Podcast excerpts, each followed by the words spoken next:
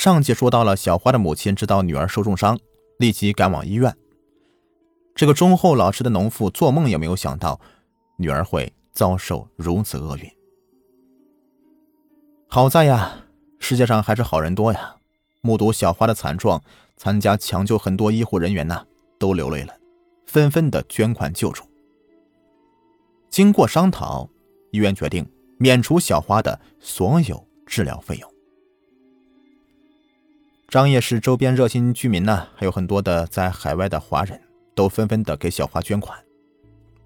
一个月后出院时，小花一家收到了捐款十万多元，作为小花后期康复和生活的费用。连续发生如此残忍凶恶的案件，张掖市民们深感恐惧，甚至呢在大白天都不敢外出，当地经济也受到了很大影响，生意人纷纷离开这个恐怖的地方。负面影响如此之大，张掖警方呢受到了压力，不言而喻。案件引起了甘肃省公安厅和公安部的高度重视，于是呢，专案组很快成立了。这个恶魔的作案动机是什么？刚刚从重度昏迷中清醒，专案组的刑警就找到小花了解当时的情况。小花呢，颤抖着回忆了可怕的情景。他说：“我离开面店去厕所，黑暗中冷不丁的，有人用手臂和绳子勒住我的脖子。天黑呢，只看到对方轮廓。我隐约感觉对方是个成年男人，我以为他是走夜路的，把我当做鬼了，急忙求饶说：‘叔叔，我是人，不是鬼。’那个男人并不松手，也不说话，死死勒住我的脖子。没多久，我就感到神志不清，陷入半昏迷状态。”那个男人好像拖着我走了几十米，突然，我就感到下身一阵的撕裂的剧疼，忍不住大声惨叫一声，就昏死了过去。以后的事我都不知道了。等我醒来的时候，已经是在医院里了。在黑夜中被袭击，受惊过度，加小花年仅十七岁，她提供的信息有限。小花只是看到男人轮廓。没有看清他的长相。根据掏肠这种的特殊的作案手法来看，显然袭击小花的凶手就是杀死阿林的那个掏肠恶魔。那么他的作案动机是什么呢？这让警方百思不得其解。穷生盗、奸生杀，一般女性遇害多是被劫色或者是感情纠纷，可是。无论阿玲还是小花呢，均没有被性侵犯，甚至没有被猥亵过。阿玲遇害地点呢，距离她的出租屋仅仅五百米，在土路附近，又下着雨，根本就不是适合性侵的地点。至于小花呢，几乎是在工作的面店的门口被袭击的，更不存在什么性侵的条件。显然，歹徒不是为了劫色。如果说是感情纠纷的话，阿玲作风正派，她的母亲和房东都说她没有男朋友。小花更是刚刚进入社会二十天的小女孩，连熟悉一点的男性朋友都没有，绝无感情纠纷的可能。这两点都排除，难道是为劫财吗？当然也不可能。阿玲和小花均是打工妹，一看就不是有钱人，又没有带什么钱包或者背包之类的。稍微上道的歹徒呢，都不可能去抢他们。况且，小花回忆，歹徒根本就没有向他要钱，也没有松过他的身。那么这些都不可能，只有唯一的一个可能了，这是一个性变态连续杀人案。掏肠恶魔同两个女孩压根不认识，也谈不上什么冤仇，更不为钱。他之所以被袭击杀死女孩，还残忍的掏肠，只是因为自己的极度性变态的心理。根据他选择两个目标，均是不到二十岁的瘦小女孩，可以看出歹徒应该是一个较为懦弱的人。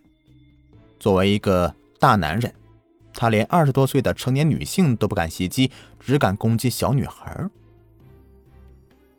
案件最离奇的是。掏肠还是用手伸到女性的阴道掏肠，除了表明掏肠恶魔有高度性变态的倾向以外，可以看出他对女性有一种极度的仇恨。于是，掏肠恶魔的基本面貌就这样被勾画出来。警方联想起两个骚扰妇女案件，张掖呢是个小地方，以往警察办案呢基本都是靠抓现行，出事以后啊，警方还是按照以往的办案方式，也就是分析现有可疑案件和可疑人群。对以往的案件进行了梳理，警方很快就发现了一点：在阿林和小花案件前的仅仅一个月，也就是七月，张掖市曾经发生过一起袭击女性案件。七月二十四日深夜，张掖警方呢接到了报警，甘州区粮贸大厦一个烤肉店附近，一名姓曹的女青年突然的遭到袭击。民警赶到现场，曹某和她的丈夫站在街边，是惊魂未定。曹某介绍：“我今天上夜班，下班后约老公一起去烤肉店吃夜宵。我到店里面等了十多分钟，老公还不下来，我就出门打了个手机给他。通话期间，我不觉走到了旁边巷子口，突然间，一个男人卡住我的脖子，把我推倒在地上，还问我是不是何某某。”我吓得大叫，正巧我老公距离我只有几百米，听到我的叫喊，他很快跑过来，那男人就跑了。我和我老公在后面追了一会儿，没追上。天黑没看清，就感觉这个男的挺高大的，全身酒气，像是喝多了。到现场以后啊，民警见到没有人受伤，财物损失什么的也就没有重视。简单的登记了一下，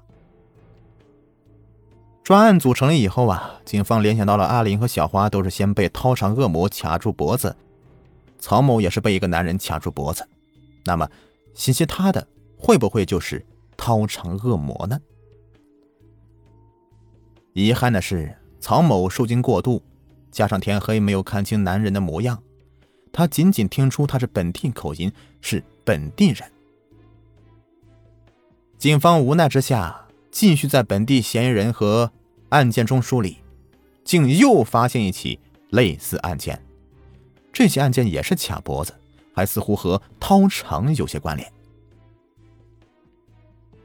阿林呢，被杀后的仅仅三天，也就是两千零四年的八月十五日晚上十点，甘州区马神庙街有人报警，女青年彭某告诉警察。她刚刚被人打了，还差点被强奸。彭某回忆说：“晚上我在家看电视，突然有人敲门。打开门，门外站一个大个子男人。他说：‘我找张文斌。’我说：‘我这里没有这个人，你找错了。’他说：‘找错人，骗我吧！我是来收账的，你闪开，我要进去找他。’于是他推开我，硬闯了进去。”我被吓了一跳，我说：“你干嘛？跟你说了没有这个人，你闯什么？”大个子男人在屋里面找了一圈，看的确没有别人，还是不走。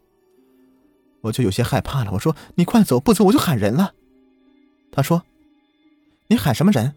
我看你这个打扮是卖淫的吧？什么价？”我说：“你说什么？谁是卖淫的？你别瞎说呀！”大个子男子就说了：“你装什么蒜呢？这样子，你跟我玩一次，我给你两百块。”我就闻到男人身上一股浓重的酒味，你神经病吧？快出去，马上喊人了。他还骂我神经病，还问我玩不玩。我说你没有本事喝就不要喝了，喝那么多到别人家去发酒疯，快滚出去。随后呢，我就喊着旁边住的房东名字。大个子男人大怒了，一把卡住我的脖子，将我推倒，又捶了我几拳。我被打之后，更大声的喊救命，还同他。厮打起来，他看制服不了我，这男人突然伸手抓了一把我的阴部，逃出门去。这时候房东一家赶过来，立即报警。彭某表示，自己下身受了伤，民警随后将他送到了医院治疗。他身上挨了几拳，只有一些淤青，没有什么关系。不过，那个男人对他的下部抓的那下，导致阴部部分撕裂了。这个案件呢，发生在了阿林遇害后的三天。照常理来说，掏肠恶魔有天大的胆子，也不敢这么快就作案呢。加上作案地点和手法不太一样，彭某呢不过是轻微受伤，警方一样是没有重视。录了口供以后啊，调查一遍，案件就不了了之了。到了小花被掏肠以后，公安部就下令期限破案，情况就不同了。警方联想到。彭某也是被人卡住脖子推倒，下身还被抓了一把，这会不会是同一个人做的呢？这个案子，男人不是从背后偷袭的，而是和彭某有过正常交流。彭某借助了男人的长相，也听出了就是本地口音。警方立即根据彭某的描述画出了模拟画像。专案组一个民警看了画像以后啊，惊讶的说：“这不是乔建国吗？”本集已播完，下集继续。在节目的最后啊，给您推荐一个卖潮服潮鞋的商家——辉哥潮牌工作室，经营各类鞋子衣服多年了，在业内啊是数一数二的卖家，质量经得起您的考验。有喜欢名牌鞋子衣服的，又不想花太多钱的朋友啊，可以了解一下啊，像什么球鞋啊、运动鞋啊，他这里都有。微信号是幺八八七九四九二七九三，买不买没有关系。进来看看也欢迎，微信号是幺八八七九四九二七九三。